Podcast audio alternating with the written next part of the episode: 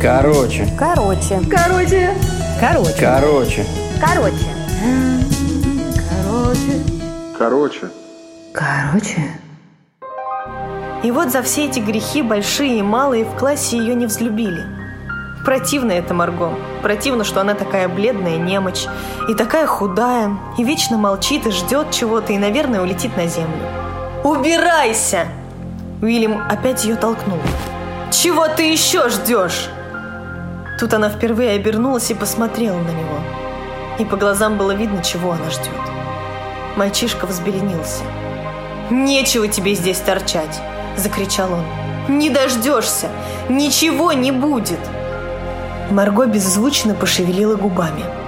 «Ничего не будет!» – кричал Уильям. «Это просто для смеха! Мы тебя разыграли!» Он обернулся к остальным. «Ведь сегодня ничего не будет, верно?» Все поглядели на него с недоумением, а потом поняли. И засмеялись, и покачали головами. «Верно, ничего не будет. Но ведь...» Марго смотрела беспомощно. «Ведь сегодня тот самый день», – прошептала она. «Ученые предсказывали, они говорят, они ведь знают солнце». «Разыграли! Разыграли!» – сказал Уильям и схватил ее. «Эй, ребята, давайте запрем ее в чулан, пока учительницы нет». «Не надо!» – сказала Марго и попятилась. Все кинулись к ней. Схватили и поволокли. Она отбивалась, потом просила, потом заплакала, но ее притащили по туннелю в дальнюю комнату. Втолкнули в чулан и заперли дверь на засов. Дверь тряслась. Марго колотила в нее кулаками и кидалась на нее всем телом. Приглушенно доносились крики. Ребята постояли, послушали, а потом улыбнулись и пошли прочь. И как раз вовремя в конце тоннеля показалась учительница. «Готовы, дети?» Она поглядела на часы. «Да!» – отозвались ребята. «Все здесь?» «Да!» Дождь стихал.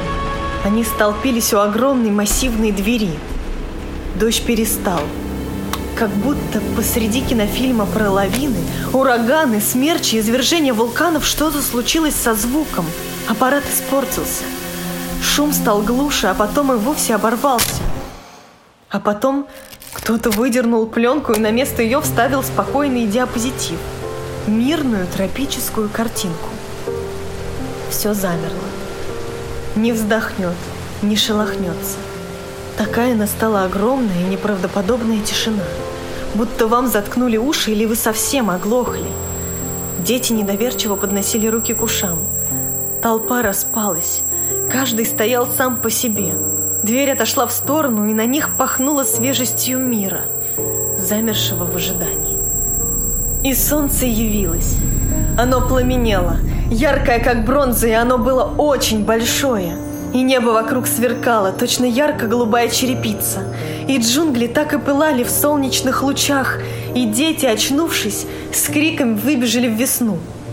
«Только не убегайте далеко!» — крикнула вдогонку учительница.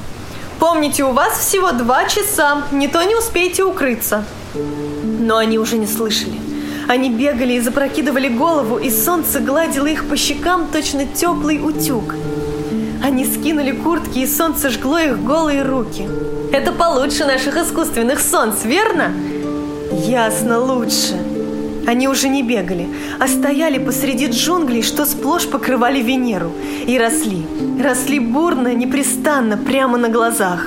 Ребята со смехом кидались на сплошную поросль, точно на живой упругий матрас, который вздыхал под ними, и скрипел, и пружинил. Они носились меж деревьев, скользили и падали, толкались, играли в прятки и салки, но главное, опять и опять глядели на солнце, пока не потекут слезы и тянули руки к золотому сиянию, и к неведанной синеве, и вздыхали эту удивительную свежесть, и слушали, слушали тишину, что обнимала их словно море, блаженное, спокойное, беззвучное и недвижное. И вдруг посреди веселой беготни одна девочка громко, жалобно закричала. Все остановились. Девочка протянула руку ладонью кверху.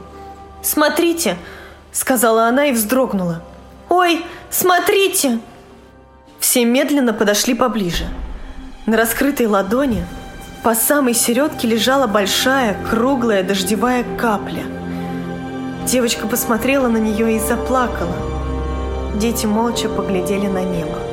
Редкие холодные капли упали на нос, на щеки, на губы.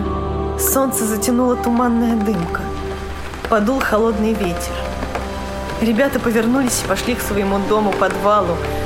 Руки их вяло повисли, они больше не улыбались. Загремел гром, и дети в испуге, толкая друг дружку, бросились бежать, словно листья, гонимые ураганом.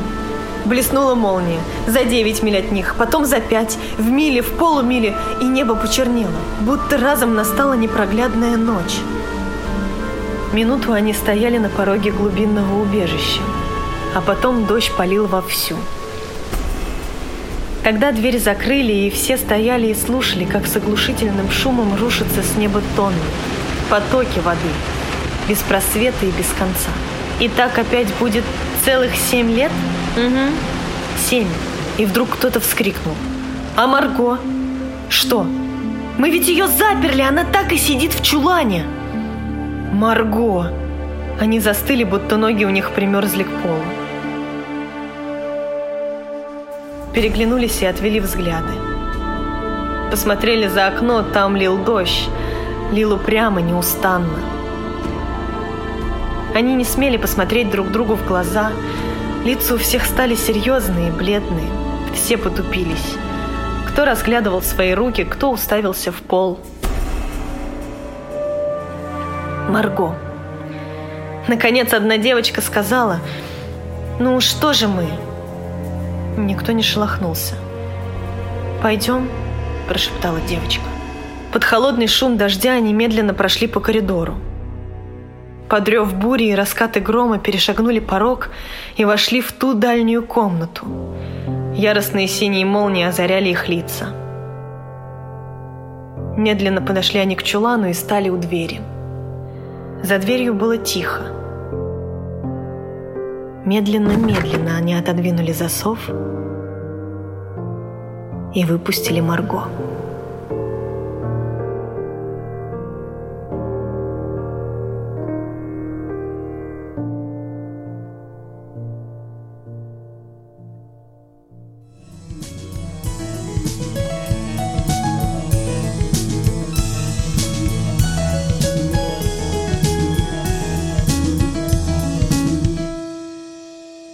Короче,